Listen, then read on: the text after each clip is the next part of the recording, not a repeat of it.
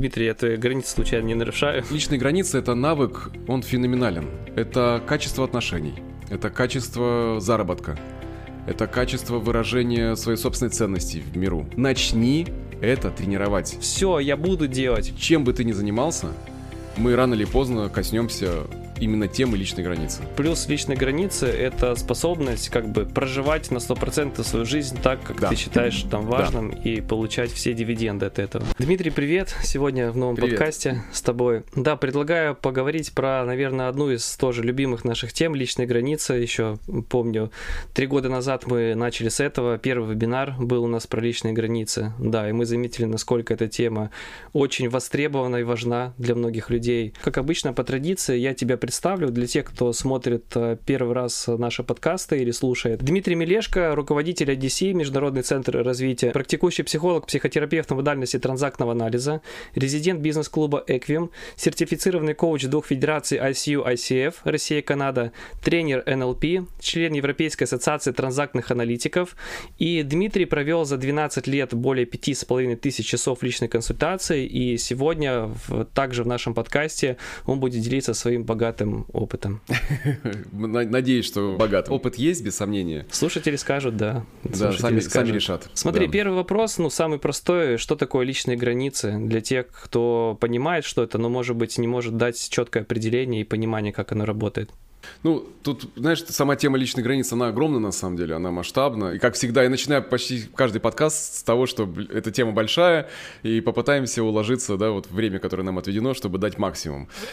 Личные границы. Что это такое? Это, знаешь, некая такая незримая линия, которая отделяет наше, мое от чужого, от другого. И кто-то ее отстаивает, а кто-то умеет ее отстаивать, а кто-то нет. И от этого зависит очень многое, на самом деле. А что тогда значит иметь э, личные границы? Иметь личную границу – это жить свою жизнь, а не чужую. Э, если мы хотим чтобы у нас были наши собственные потребности удовлетворялись, чтобы наши отношения с людьми складывались, нам нужны границы. И границы напрямую связаны с удовлетворением наших потребностей и желаний. То есть это вот такая незримая линия, где мы, мы же должны отвечать. И одно из самых больших заблуждений и, наверное, самых больших инсайтов, которые человек э, может осознать, что самый главный нарушитель в жизни, в своей собственной э, границ, это он сам. Что такое личная граница? Это, это отражение наших желаний и нашей, по сути, глубинной сути, что, как мы выражаемся в этом мире. Потому что границы помогают нам чувствовать себя комфортно, жить той жизнью, которую мы хотим, иметь те отношения, которые мы хотим, на том уровне, на котором мы хотим. И по сути, именно границы отвечают за то, что приносит нам радость э, наша жизнь, восторг или нет. Потому что если мы хотим этого, нам нужно учиться восстанавливать границы. Интересно, сейчас вопрос такой не по плану. У нас часто бывает спонтанность на подкастах. Давай, конечно. А вот э, люди э, служат другим, помогают, допустим, они самоотверженно э, готовы всегда откликнуться на просьбу. Где найти вот эту связь, где твоя помощь, она как бы положительна, а где уже есть нарушение границы, и ты там давным-давно позабыл про себя, и это уже немного разрушительно. Мой любимый вопрос. Как распознать, когда тебя об этой помощи просят?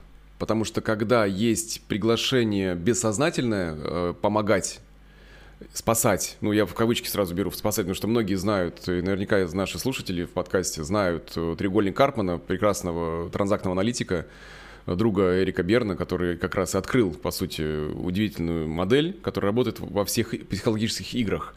И если в отношениях кто-то просит помощи, то тогда это происходит уже практически вне треугольника. Потому что что значит, когда входит кто-то, нарушая границу другого, лишая его силы при этом, нарушая его границу, но иногда это как приглашение к тому, чтобы отдать ответственность. Потому что когда мы нарушаем границу кого-то, мы забираем ответственность этого человека. И порой манипуляторы как раз в эту сторону-то идут. Ментальный шантаж и так далее. Мы сегодня с тобой тоже об этом наверняка поговорим еще. Еще раз, нарушение личной границы это там, где меня просят, ты сказал? Нет, помощь. нет, нарушение личной границы тогда, когда меня не просят, а я лезу. Все, вот все я, я знаю, я знаю, как причинить тебе добро. Я вот сейчас буду нести этот э, возмездие во имя любви, да, вот и не дать на самом деле результата человеку, потому что его представление о прекрасном свое. Но мы, входя, нарушая границу, несем свое собственное представление о том, как ему будет хорошо. И это вообще, в принципе, поле для различных э, психологических игр, силовых игр в том числе. А какие типы личных границ бывают? Первое, физическая граница, на мой взгляд, которую нужно сразу объяснять детям. Физическая это объятие, какая-то, может быть, близость сексуальная. Да, это все, что касается тела. Это личного пространства, времени, приватности, твоей собственной, то есть когда тебя могут трогать без твоего собственного разрешения, это нарушение физической границы. Когда ребенку можно объяснить, что никто, кроме тебя самого, не решает, могут к тебе прикасаться или нет. Это сразу закрывает многие моменты, когда возможны различные злоупотребления со стороны взрослых людей пространством, физическим пространством ребенка в том числе. Когда можно спросить ребенка о том, можно ли взять тебя за руку не когда родитель хватает и потащил, а именно вот этот вход уже дает понимание ребенку, что он имеет право иметь границу. То есть нужно ребенку с детства уже говорить, правильно понимаю, и, собственно говоря, спрашивать у нее разрешение, несмотря да, на то, что относ... он ребенок. относиться с, с уважением к этому пространству. Потому что, да, в определенном возрасте, мы с тобой еще об этом поговорим сегодня, потому что по плану один из вопросов был как раз затронут именно эту тему. Еще один вид границы, эмоциональная граница. Фактически это эмоциональные потребности. Вот все, что у нас есть, э, все, что мы хотим выразить, наши чувства, то, как на наши чувства влияют другие. Например, мама с папой скандалят, и нам не хочется на это смотреть. Это нарушение нашей эмоциональной границы. Мы можем об этом сказать. Не в смысле, что вы не правы, а то, что происходит с нами в этот момент. Что нам ну, неприятно, больно, обидно, или мы злимся, когда вот вы ругаетесь. Как человек, который принимает это решение за эмоциональную границу. Не присутствовать в этом конфликте. Не да? присутствовать в этом конфликте, совершенно верно. То есть мы можем себя оттуда убрать. Это мы плавно переходим к тому, как и выстраивать в том числе границу. То есть это когда я испытываю эмоции, которые я не хотел, э, в обстоятельствах, где человек что-то делает. И я могу заявить о своей личной границе, сказать, что я не хочу испытывать эти эмоции, и мне сейчас неприятно, допустим, либо здесь находиться, либо что-то в да, этом духе. Да, и я позабочусь об этом сам. Не в смысле ты перестань что-то делать, а я позабочусь тем способом, который мне доступен. И я бы здесь продолжил еще вида границы. Э, для меня продолжение эмоциональной границы — это энергетическая граница. Это все, что является доступом к нашей жизненной силе. Потому что когда вот эти границы нарушаются, мы можем чувствовать, как мы теряем энергию. И как мы можем заряжаться энергией другого человека. Потому что люди друг на друга мы влияем. И если мы ощущаем некую усталость от эмоциональных драм, то это энергетическое опустошение. Когда клиент, как мы с тобой да, обсуждали сегодня, есть клиенты, которые, входя в работу, в твой бизнес, да, могут быть эмоционально нарушающие границы, то есть энергетически нарушающие границы. И тут важно адекватно понимать это, что энергетический ресурс, опять же, отвечаешь за него только ты. Тут одна из самых больших заблуждений зачастую, что мы боимся ставить границы. Об этом сейчас чуть позднее поговорю, но важно еще, еще э, один вид границ какой. Ментальная граница. То есть ментальная граница, что это такое? Это все, что касается твоих мыслей, твоих ценностей, твоего мнения, и ты имеешь полное право на это. С тобой, может быть, кто-то не согласен, но ты имеешь полное право его выражать, и ты можешь полное право придерживаться. Если кто-то считает, что ненавидеть женщин, например, это нормально, мизогиния, да, вот некая, вот собираются мужчины и шутят по этому поводу, унижая там внутри самих себя образ женщины. Ну, это об такой пример, да, ну вот, если тебе некомфортно в, этом, в этой атмосфере, ты имеешь полное право об этом заявить или и просто выйти когда идет нарушение ментальной границы. Предложить, может быть, типа об этом не говорить, или либо же сказать, что если вы не можете и хотите продолжить, без проблем, просто я тогда там пойду куда-то. Потому что я не разделяю это, не к тому, что я вас буду сейчас менять, вас э, буду наставлять на путь истинный, что, ребята, нужно уважать и ценить э, две составляющие нашей жизни, которые проявляются в, наш, в нашей жизни по-разному, да, в виде анимуса и анимы, это мужское и женское начало. Если мы ненавидим что-то одно, то мы тогда ненавидим половину себя. Ну, я сейчас не уходить в эту глубину, да.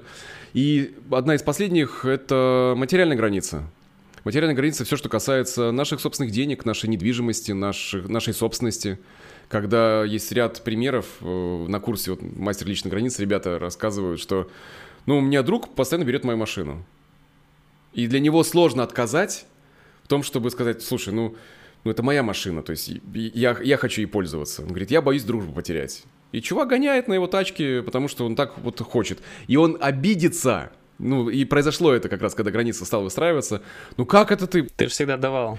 Да, вот, ты всегда давал. Когда есть регулярное нарушение материальной границы, э, человек начинает к этому привыкать. То есть твоя граница становится не границей, а его уже фактически территорией. То же самое, когда можно разделять счет в ресторане, опять же, по желанию, то есть как, как люди сами для себя это рассчитывают. И чем крепче счет, тем крепче дружба, как говорится. Да? Вот материальные границы, они также важны, потому что если мы игнорируем это, накапливается раздражение, накапливается гнев, и он в любом случае влияет на формирование отношений. Хочешь потерять друга, дай взаймы, да, вот это вот, это все, все сюда, потому что здесь непроверенные материальные границы, когда мы можем четко разделить о том, как эти деньги будут возвращаться, когда ты будешь возвращать, да, и это возможно, почему нет, но эти границы должны быть проговорены. А нам порой неловко говорить. Э, есть некий такой запрет, мы поговорим еще о стыде, когда нам сложно об этом говорить, потому что у нас этого нет навыка, это не более чем навык. А почему тогда многие из нас э, вообще эти личные границы не умеют выстраивать? Потому что ты рассказываешь, и я понимаю, что ситуация это распространенная, то есть действительно где-то там ты даешь машину, где-то, может быть, там ты находишься и постоянно споришь о каких-то там политических или неполитических вещах, как это часто бывает. И люди уже даже не замечают, что там границы есть, они нету, они привыкли кто-то спорить, кто-то давать машину, кто-то там, условно говоря, ругаться в присутствии ком-то. И как это происходит? Почему мы эти личные границы выстраивать не умеем? Слушай, вопрос на самом деле мой любимый. А, откуда все, откуда ноги растут, да? И да. тут интересно, наверное, сразу обратиться к детству. Сейчас кто-то посмеется на этом моменте, типа опять про детство, ну без сомнения. Да. Дмитрий уже восьмой подкаст, вы все заливайте, заливайте нам, да, пора уже вырасти. Да-да-да, и все про детство. Почему? Потому что именно там мы приобретаем навыки, там формируется представление о нас самих и о том, как мы будем отстаивать наши собственные границы. В определенном возрасте у ребенка мы проходим эту фазу все, там, ста, определенную стадию, да, я на циклах сил об этом подробно рассказываю, и у нас э, были подкасты, которым я уже это упоминал. Есть стадия, третья по счету, которая идет э, в среднем с 18 месяцев до 3 лет.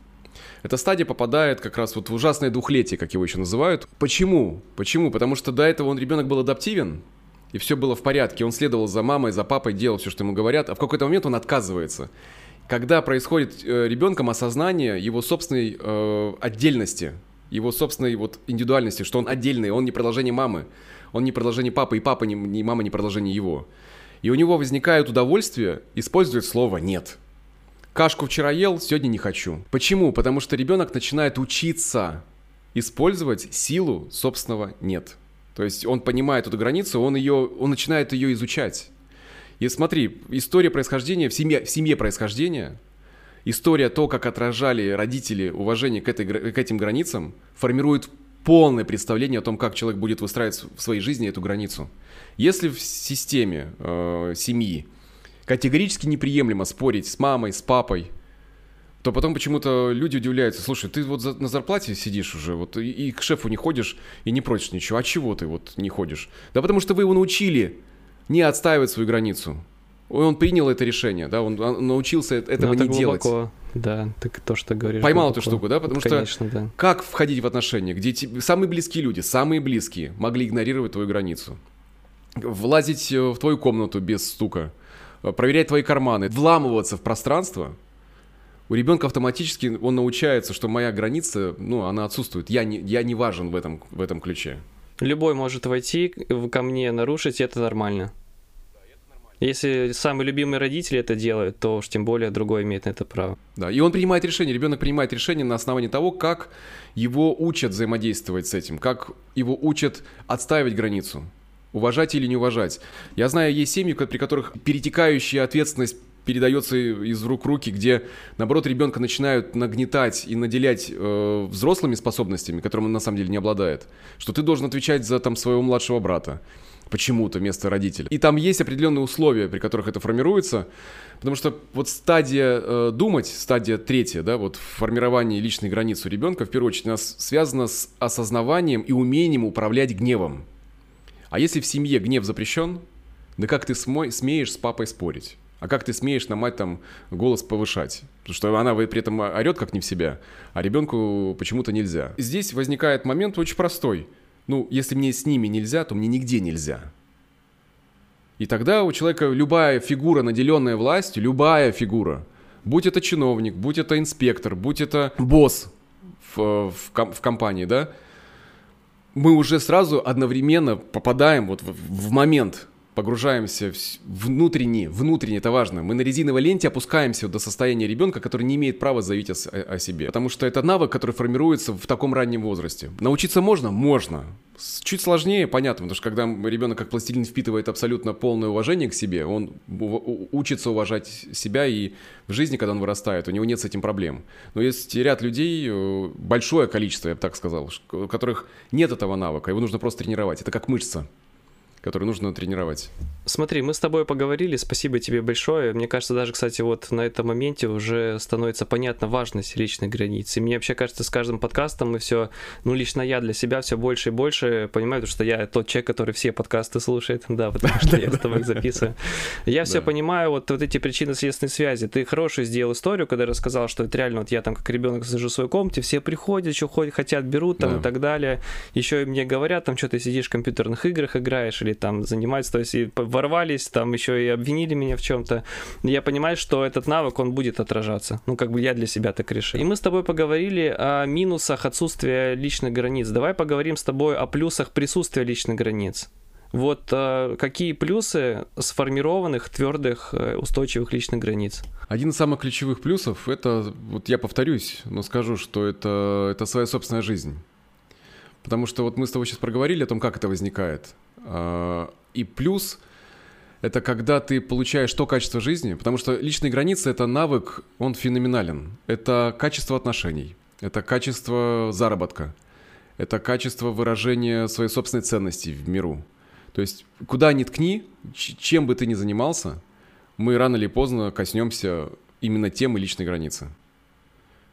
И здесь важно, наверное, больше осознать, почему даже если мы понимаем, когда это произошло, да, вот почему мы позволяем нарушать границы, почему мы, осознавая ценность границ, продолжаем закрывать на это глаза. Вот это вот для меня, работая с людьми на протяжении там нескольких лет, я вижу, что одна и та же история повторяется на самом деле. Одна из причин, самых главных причин, э, при которой люди игнорируют свою потребность в границах, это уверенность в том, что установление границы вызовет конфликт. То есть фактически мы боимся не самой границы, мы боимся последствий, которые могут быть в случае установления границы. Это так же, как мы в детстве боялись сказать, что в этот момент у тебя секреты от мамы? Ты что?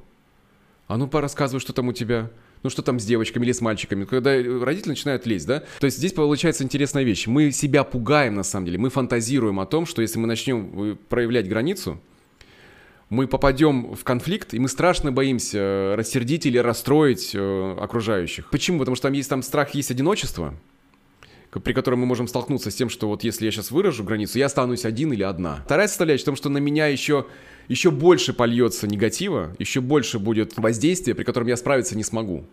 Но чаще всего это фантазия. И смотря на это, мы продолжаем жертвовать собой, э, мы поддерживаем, как бы, знаешь, худой мир лучше, чем добрая ссора и так далее, да, то есть когда мы игнорируем э, границу из страха конфликта, но граница не всегда приводит к конфликту. Да, порой конфликт неизбежен. Это важно осознавать. Не бывает личных границ без конфликтов, наверное, так, да, правильно сказать? Конфронтация — это не ссора, это разные вещи, абсолютно, их нужно разделить. Конфронтация — это понимание, где твоя граница, а где моя граница, и мы в этот момент договариваемся. Но если навык отобран у ребенка, он не, не сформирован до конца, то взрослому человеку становится очень туго. И он боится проявить э, свой гнев. Не значит, что он не злится, он злится. Просто этот гнев остается внутри него. Он его просто не выражает. Как сформировать личную границу? Да, вот я сразу здесь перехожу к моменту, когда вот есть определенные эмоции, которые не проживаются, да, которые нам сложно выражать. Как? Что такое граница вот в этом ключе? Граница — это сообщение. Это сообщение о наших потребностях, я повторюсь, и ограничениях.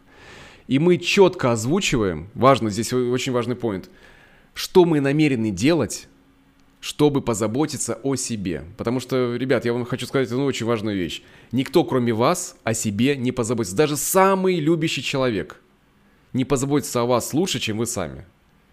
Но у нас есть как раз по этому поводу много заблуждений, что вот если я найду идеального человека, он будет все понимать, что я хочу, и мне не нужно будет заявлять о границах. Это полнейшая чушь, я потому желаниях. что... Я о своих желаниях. Потому что нет такого человека, кто будет читать ваши мысли, который будет реализовывать ваши потребности, не спрашивая вас об этом.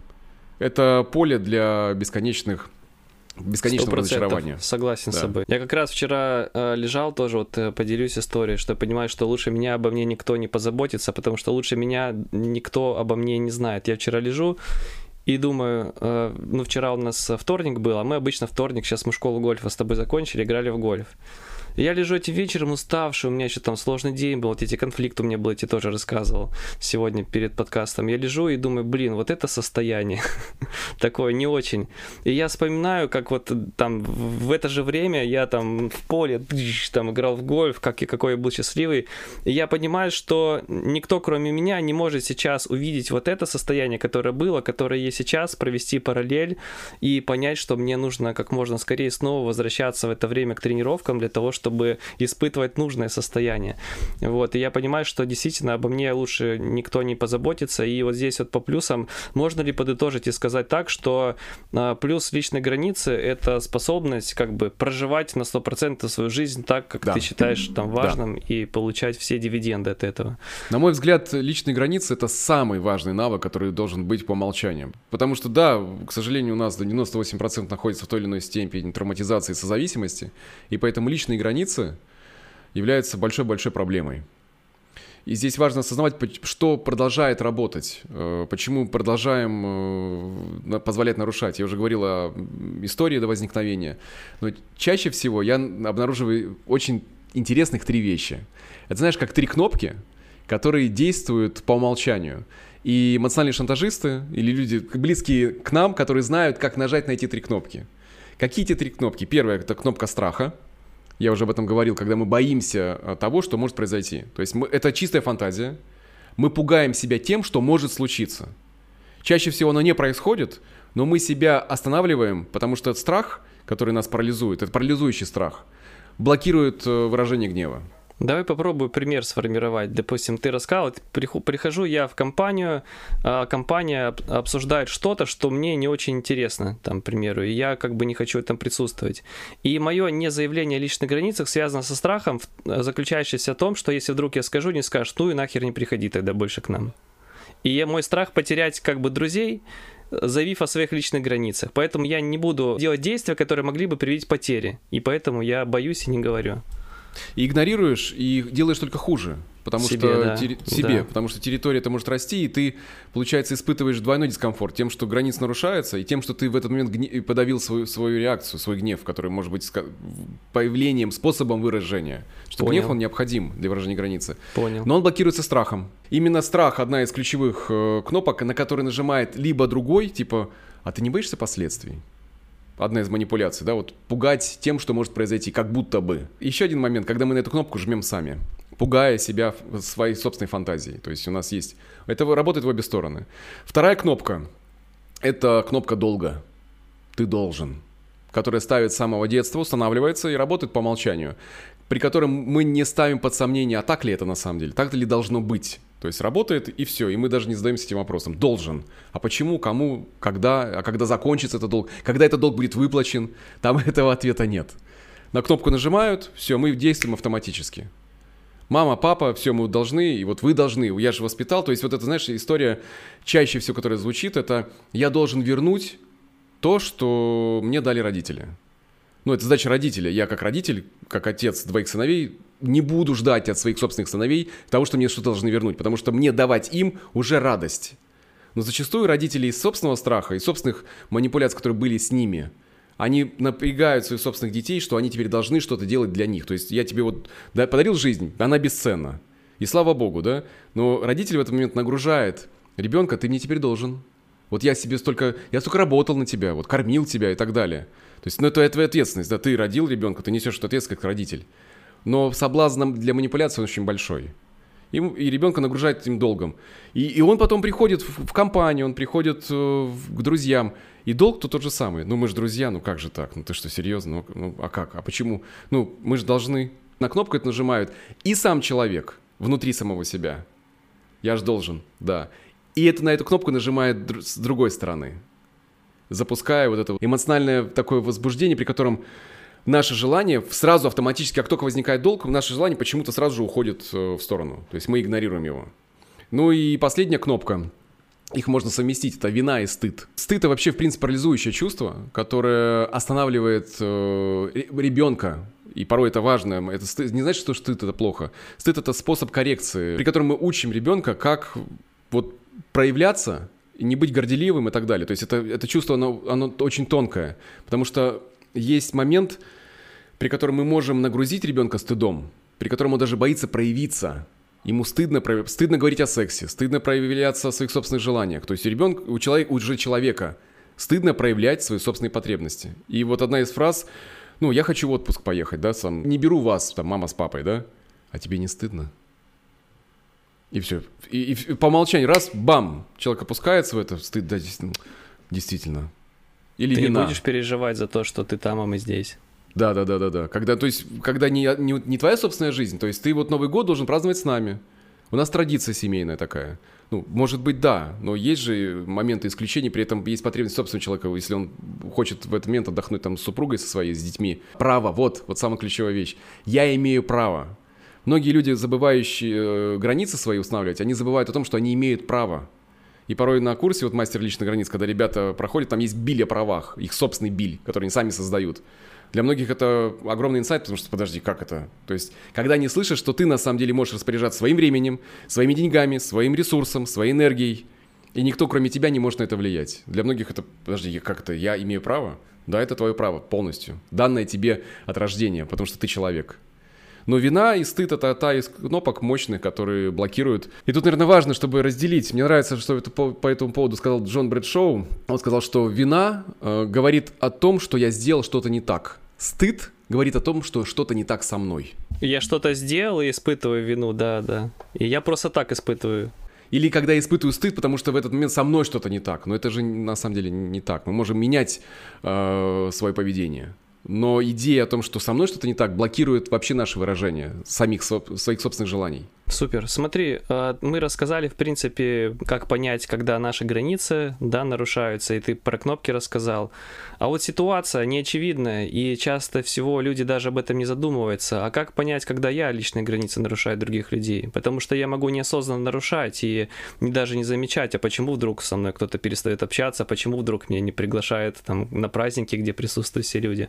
И часто, может быть, как раз-таки в этом дело, что я нарушаю личные границы не сознаю это. Как понять? Проблема с границами существует их две на самом деле. Люди, которые регулярно не следуют своим собственным границам, нарушают свои собственные границы, и люди, которые нарушают границы других людей. И здесь самый лучший вопрос – это, во-первых, спросить другого человека, не нарушая ли твои границы. Это один из самых лучших. То есть спросить словами через рот другого о том, комфортно ли тебе и что я могу сделать, э, чтобы это изменить. А как интересно понять, когда вот этот вот момент, когда я должен, я же не буду ко всем подряд подходить и говорить, там, Дмитрий, я твои границы случайно не нарушаю. Ну ты же не нарушаешь границы всех подряд. Потому что, смотри, да. это, это важная очень Как понять, вещь. то есть как понять, да. кому подходить? Это я должен как-то напряг какой-то в отношениях почувствовать, чтобы подойти? Когда, когда отношения становятся с определенным напряжением. Ты хорошо, хорошее слово сказал, с напряжением. Понимаешь, отвечать за границы другого человека нельзя. Ты можешь спросить. Отвечать за собственную границу — это задача каждого человека. Но мы сейчас с тобой же говорим фактически о том, что человек может пойти туда сознательно или бессознательно. Это важная, важная вещь. Потому что человек, который идет на нарушение границы, зачастую он знает, что он нарушает границу другого человека. То есть он ее игнорирует. То есть все-таки мы более понимаем, но в какой-то степени игнорируем. Да, сам, самый простой вопрос понять, нарушали... Ты хотел бы, чтобы с тобой поступили так же? На этот вопрос сразу приходит ответ, и мы понимаем, хотим мы так или нет.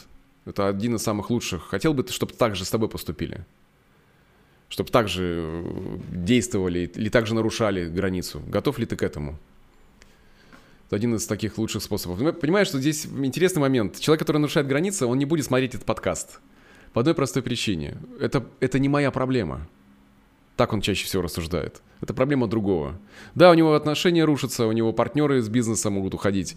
И он в какой-то момент придет к осознанию, что нужно ну, начать уважать границы другого человека. Там же последствия интересные. Человек, который регулярно нарушает границы другого человека, он в итоге остается в одиночестве. И он этого боится, он страшится этого. И сверхконтроль э, и нарушение чужих границ связаны именно с этим. И развязка такая вот, сценарная развязка, что я могу остаться один. Тут, знаешь, порой возникает это тогда, когда границы, я, наверное, больше сейчас об истории возникновения такой, такого паттерна, когда границы этого человека нарушались, и он теперь стал выстраивать не просто границу, он стал выстраивать железобетонные стены на территории других людей, используя территорию других людей для своих собственных целей.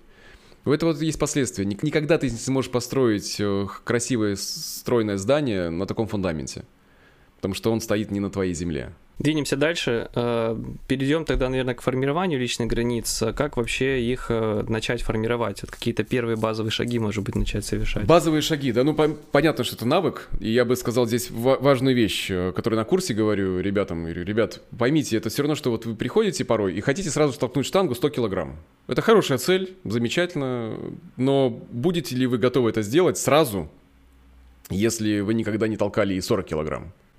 Ну, либо она тебя предает, либо ты травмируешься. либо ты травмируешься, да, либо произойдет. И с границами я предлагаю сделать то же самое. Я предлагаю осознать, знаешь, как э, Вицину было предложение, тренируйся на кошках.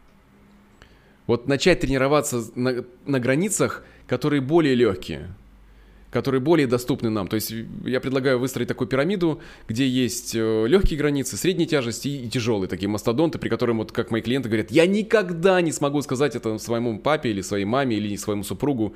Вот если вы чувствуете это, то это тяжелые границы, к ним нужно подходить тогда, когда у вас уже есть навык, выражать свои чувства. О том, как это сделать, простая формула, мне она очень нравится, я ее использую и доношу ее до клиентов, до участников э, курсов. Простую вещь когда происходит x, это формула x, y, z. Когда происходит x, какое-то событие, когда ты что-то делаешь, ты адресуешь другому человеку, когда ты что-то делаешь, я чувствую y. То есть я испытываю по этому поводу определенную эмоцию. И тут важный момент, потому что спорить о том, что ты чувствуешь, невозможно. Если ты будешь говорить, ты делаешь не так, это уже повод для спора. Если ты говоришь другому, ты сволочь, то это уже повод для спора, да, и недовольства. Но когда ты говоришь факт происходящего, что вот ты сделал вот это, а я чувствую вот это, с этим спорить невозможно. И Z — это что я сделаю, это важно, что я конкретно, не меняя поведение другого человека. Не говоря, так, перестань это делать немедленно. Это не сработает. Что ты сделаешь для того, чтобы обеспечить э, безопасность для самого себя или комфорт вот с этим чувством, чтобы его больше испытывать или не испытывать. То есть что ты сделаешь Z? Из серии ну, как пример, это может быть, ну, что угодно, любой кейс ты можешь привести, мы в этой формуле можем разложить его. Ну, давай, допустим, не знаю, там вот вырывается ко мне, там, допустим, жена с ребенком угу. сюда, в комнату, и я, допустим, Когда ты ведешь злюсь. подкаст, да?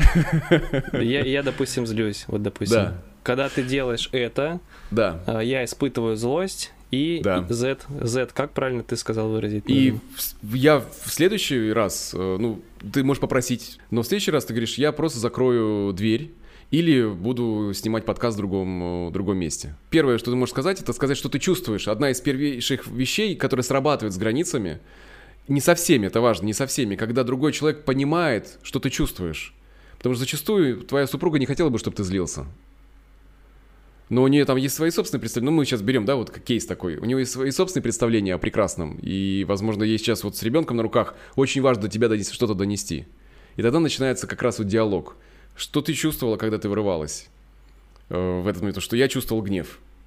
И я в следующий раз буду защищать свою границу вот таким способом. Поставлю замок, э, закрою дверь, или, в принципе, тогда не, не, не буду работать дома. Да? И ну, то есть ты заявляешь о том, как ты будешь защищать эту границу. И это не ультиматум, это не угроза. Это то, как ты будешь заботиться о своей собственной потребности. Понял, и спасибо это повод для отсутствующей ссоры, на самом деле. Потому что если мы говорим, ты проступил неправильно, мне так, мне так не нравится, это ужасно, и вообще ты дура, и понеслась, да? Ну вот, когда мы переходим на поле оскорбления, мы начинаем нарушать уже границу другого человека. Это всегда конфликт. Это привет подкасту, о котором мы с тобой говорили, о том, как выстраивать отношения. А здесь мы говорим о событии, мы говорим о чувстве, и мы говорим о том, что мы конкретно будем делать сами. Если мы вегетарианцы, например, да, и мама регулярно э, подкладывает нам котлетки, ну, как анекдот такой, да, вот я от веганов слышал, что вот родители, ну, нормально, ты будешь есть нормально, ты не скажи, и, и кладет котлетку. Ты можешь сказать о том, что вот, мама, когда ты кладешь котлету, я чувствую грусть, потому что игнорируешь то, что важно для меня я в следующий раз просто на ужин не приду. И это срабатывает, потому что в этот момент не мама плохая, мама, может быть, по собственному заботиться, но отвечать за границу – это дело каждого. И мы говорим, слушай, ну, я, мне тяжело, да, вот когда это накапливается, мне тяжело это отстаивать. Я вот хочу вот так, я это сделаю для себя. Буду приходить, к сожалению. Я бы ра- и рад бы приходить чаще. Но каждый раз, видя котлету, ну, я утрирую, да, ну, понимаешь суть. Видя котлету на своей тарелке, мне от этого невыносимо больно и неприятно, да, или так далее. Ну, то есть, чего бы мы ни касались, когда ответственность на нас, мы ее не перекладываем, у нас есть сила э, что-то что менять. А, вопрос один из последних. Как говорить «нет» и не испытывать вот эти вот три кнопки, про которые ты сказал? Ни страх, да, там как бы, ни должность, ни, ни вину, ни стыд. Как говорить «нет» без этих чувств? Это классный вопрос, э, потому что ответ на него очень простой. На самом деле никак. Испытывать вину, когда мы что-то делаем, то, чего мы раньше не делали, когда мы ставим границу, это абсолютно естественно. Я сейчас поясню. Это значит, что мы делаем что-то того, чего мы не делали. То есть нам здесь нужно осознать простую вещь. Вот для, для, для ребят, которые идут по курсу мастер личной границы, я говорю простую вещь. Ребята, осознайте, что вам нужно просто смириться с кратковременным дискомфортом.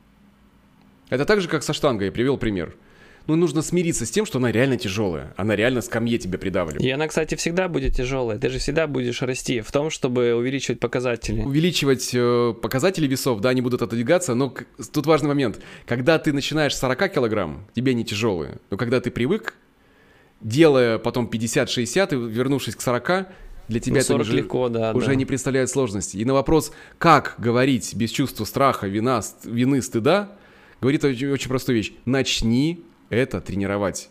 Начни это делать, то есть начни делать это с легких границ. Когда мы осознаем, что готовность претерпевать вот время дискомфорт, связанный с установлением границ, дает нам возможность реализовывать наши собственные желания. Выбор все равно за нами. Будем делать мы это или нет. Но когда мы тренируемся, веса, которые были для нас недоступны, отодвигаются. И спустя 3-4 месяца человек, который говорил когда-то, я никогда не скажу это отцу, никогда не скажу маме, я никогда не скажу, что я хочу жить свою собственную жизнь, никогда не буду конфронтировать. Вдруг человек понимает, да может он и сотку толкнуть, нормально, я готов. Вот эта внутренняя готовность, она приходит со временем. Нет истории, что ты сейчас брас и не будешь испытывать чувство вины. Мало того, вина – это как лакмус того, что ты делаешь то, чего ты раньше не делал. Потому что чаще всего она э, укладывается в очень интересную вещь. Какую? У нас всегда по поводу границ есть офигенные оправдания и отговорки. Вот почему нам этого не сделать? Почему я не могу разделить бюджет с собственным сыном, да, э, если ему уже 19 лет? Потому что он, он слабый мальчишка, и он не сможет себя прокормить. Это фантазия, и это отговорка. Отговорка и оправдание – это всегда про будущее. А факт про настоящее. Вот действительно не сможет справиться он сейчас? Вот что сейчас, что сейчас происходит? Как э, в данный момент, что является в настоящем? Потому что наши страхи, они, они всегда про будущее. И мы себя останавливаем этим оправданием, отговоркой тем, что, что что-то там случится. И, например, мы хотим сменить работу. У меня был кейс такой замечательный, когда графический редактор, не буду называть страну, неважно, женщина, прекрасный художник, боялась заявить боссу о том, что, ну, он абьюзером, человек достаточно токсичный, нарушал границы регулярно, и ей было страшно. Мы тренировались с малого. И когда она почувствовала в себе силы, она смогла сказать, но у нее были отговорки. И серии, да нет, он меня не послушает. Я говорю, ну, может быть, ты тогда, может, что ты можешь еще сделать? Говорит, ну, работу могу сменить, но я нигде, не найду такой высокоплачиваемой э, работы. Это отговорка. Потому что факт том, что она ее еще не искала, она еще не смотрела. И отговорка как раз она нас и оправ, оправдывает от действия. И когда она стала постепенно э, выстраивать границу, самое удивительное произошло, знаешь что? Что человек, почувствовав силу, зауважал ее. Говорит, ну только ты здесь, в этой компании, можешь мне сказать... Э... То есть вот произошло вот это переключение. Он стал ценить ее как сотрудника, потому что она научилась говорить «нет». Так же, как женщина с двумя детьми говорит, ну кому я нужна? из этой серии. Знаешь, она живет в, в обезийных отношениях, в которых, где ее мужчина пьет, пьет и бьет, и она при этом говорит, кому я нужна. Это оправдание, это отговорка. Факт того, что можно найти, это возможно. Да, есть некое утяжеляющее обстоятельство при этом, да, но факт ли это э, не найти? Нет, это не факт. Это возможно. Но отговорка как раз останавливает человека от того, чтобы что-то вообще менять. То есть отговорка у нас есть классная история о том, почему мы границу свою не соблюдаем и она направлена в будущее. И когда мы ловим этот вот э, глюк, мы можем изменить его в моменте. Мы поняли, что говорить нет без чувства стыда там и так далее, это невозможно. Как, так же, как взять гирю, которую там вы никогда не тягали, штангу, и, соответственно, там так ее позаниматься, чтобы ничего не было. Кстати, даже вот я недавно, э, после длительной паузы, стал отжиматься. Первый раз отжимаюсь, думаю, стою класс, такая снова грудь появилась, там мышцы помнят, да, как да, бы. Да, да, да. А потом всю неделю боль такая, знаешь, как да. она бывает от мышц. И вот этот вот э, твой рывок, когда ты все, я буду делать, и ты это делаешь, и ты все равно вот первую неделю, я всегда знаю, потому что это уже опыт, я когда давно не занимаешься, когда снова начинаешь бегать, мышцы прокачивать и так далее, то тебе нужно принять, что первую неделю мышцам будет больно. Все. Прекрасный пример. Да. А потом, когда ты будешь постоянно отжиматься больно, так уже не будет. То есть ты будешь как бы вот в спортзале, да, тебе будет там тяжелее, но ты домой придешь, ты уже не будешь на следующий день испытывать э, какие-то боли, потому что мышцы, они уже потихонечку, они уже адаптировались, они, рва... да. они рваться будут уже не так как бы быстро, как первый раз, когда ты их да. разорвал там так интенсивно. И здесь ты затронул очень важную вещь, я на этом, наверное, тоже акцентирую внимание. У нас есть мифы по поводу границ. Мифы разные, не буду сейчас оставляться на всех, но один из ключевых моментов в том, что если границу поставил, она поставлена раз и навсегда. То есть это то, все равно то же самое, что я сходил один раз на, в тренажерный зал, и теперь у меня мышечная масса навсегда такая, какая она есть. Нет. Суть личной границы в том, чтобы отставить их до тех пор, пока не будут соблюдены другими. И Либо поддерживать вы... это, мне кажется. И поддерживать, регулярно поддерживать это. Потому что всегда кто-то захочет продавить твои личные Конечно. границы. Ну, да. в, этом, в этом вся суть взаимодействия. Если мы находимся в поле, где нет взаимного уважения. Но даже при поле э, в контакте, при взаимном уважении, нам необходимо заявлять об этих границах. И один из больших мифов, с которым я сталкиваюсь в работе, о том, что я... Ну, я уже сделал, а ничего. Я говорю, не-не-не, смотри, граница выстраивается тогда, когда она будет выстроена тобой. До тех, с того момента, когда она исполняется, ее уважают. Один раз недостаточно. Так же, как со спортзалом, ты прекрасно привел пример. Один раз ходил и все. Нет, это регулярность. Установка личных границ вызывает наибольшее негодование со стороны окружения. Почему? Потому что в этот момент вы нарушаете гомеостаз. Вы нарушаете привычное состояние, при котором на вас ехали, например. Вы тащили на себе все. Да? И вдруг вы говорите «нет». Это нарушает целостность системы для тех людей, которые используют вас как свой ресурс. И нужно осознать, что дискомфорт, он неизбежен, он будет, его важно пройти. Важно пройти его с сопровождением, с поддержкой.